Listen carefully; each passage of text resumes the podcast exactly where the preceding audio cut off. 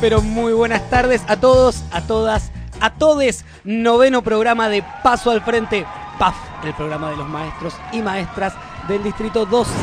Presidente Ojitos del Cielo, la próxima vez piense un poquito mejor lo que va a decir. Esta semana del regular es para usted. Tiene que forzarse más. Lleva un regular. Estamos en comunicación con Ángela Lerena. Ella es periodista deportiva. Para mí va a haber un antes y un después de este mundial. Primero porque en lo deportivo se rindió mejor de lo esperado. La Argentina está muy lejos organizativamente de las potencias. Nos tocaron dos potencias en el mismo grupo. Japón e Inglaterra. Escocia también es un país en el que hay mucha más estructura que acá y Argentina logró empatar dos partidos por primera vez, nunca había empatado, nunca había hecho otra cosa que perder en los mundiales.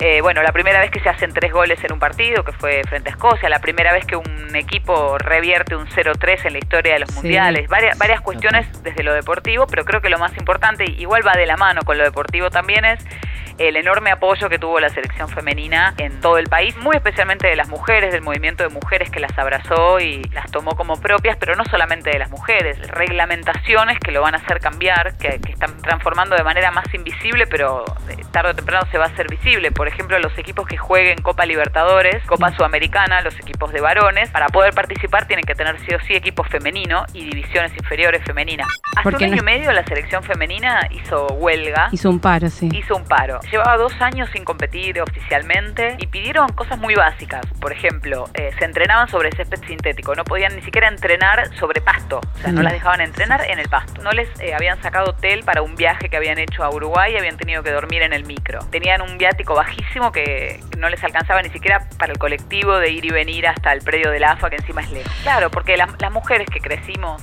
siendo futboleras cuando la sociedad era mucho más estricta en ese sentido, nos decían todos los días, a mí me decían todos los días, pero ¿cómo te va a gustar el fútbol? ¿Qué haces en la cancha? Pero esto es de varón. Entonces lo que hacen es que te van recortando tus propios sueños, ¿no? Y, tus propias expectativas. Si vos decís, ah, esto es de varón, ah, bueno, me voy a buscar una cosa que me guste más.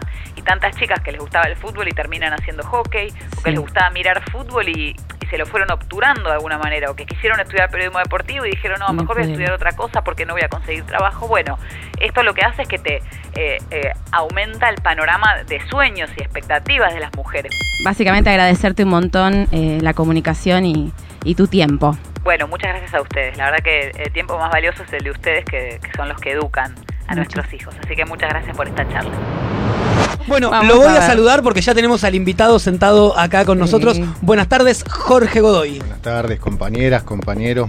Yo trabajo en una primaria de las denominadas comunes y también tengo igualdades y, diferencias. Entonces, ¿qué es lo que nos separa a nosotros de la educación especial? Mira, no nos separa nada, es simplemente una parte de la trayectoria educativa. Un, tal vez permanente para algunos niños, niñas, jóvenes y adultos y adultas, y para otros transitoria, ¿sí? Nosotros tenemos que diagramar esas trayectorias y a veces necesita determinadas especificidades y por eso hay educación especial. Esa Ley Nacional de Prestaciones Básicas, que es una ley que heredamos de los 90, que primero parte de un concepto muy complejo, que es el concepto de prestación por sobre el concepto de derecho, lo que surgen son trabajadores y trabajadoras precarizados, que son mm. los APND, ¿sí? que vienen del ámbito de salud hacia el ámbito de la educación, que vienen del ámbito de lo privado hacia el ámbito de lo público. Esto te da la pauta de por dónde va el camino de la privatización. Ciudad de Buenos Aires hay 680 APND. Digo 680, si hay 680 APND en toda la ciudad de Buenos Aires es porque debiera haber 680 docentes más o 680 dispositivos pensados para esos 680 niños y niñas. Viene la parte nueva del programa. No sabemos cómo va a salir esto, pero le tenemos toda la fe porque yo quiero que lo sepan. Además de ser maestra, es licenciada. No Noelia no la escuchamos.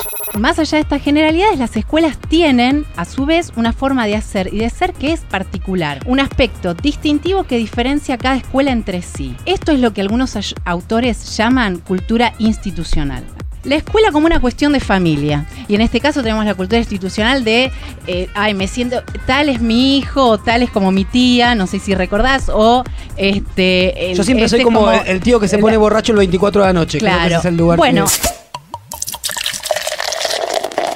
Y por último, tenemos la escuela como una cuestión concertada. Ahí ya nos acercamos un modelo de escuela, una cultura institucional más cercana y más en donde rige el proyecto educativo, donde rige lo pedagógico, como una, una invitación a pensar y a pensarnos en nuestra práctica diaria y empezar a ver qué escuela estamos construyendo. Diferentes pero siempre iguales, damos un paso al frente hasta el viernes que viene. Paso al frente, viernes de 18 a 19 por Radio Presente.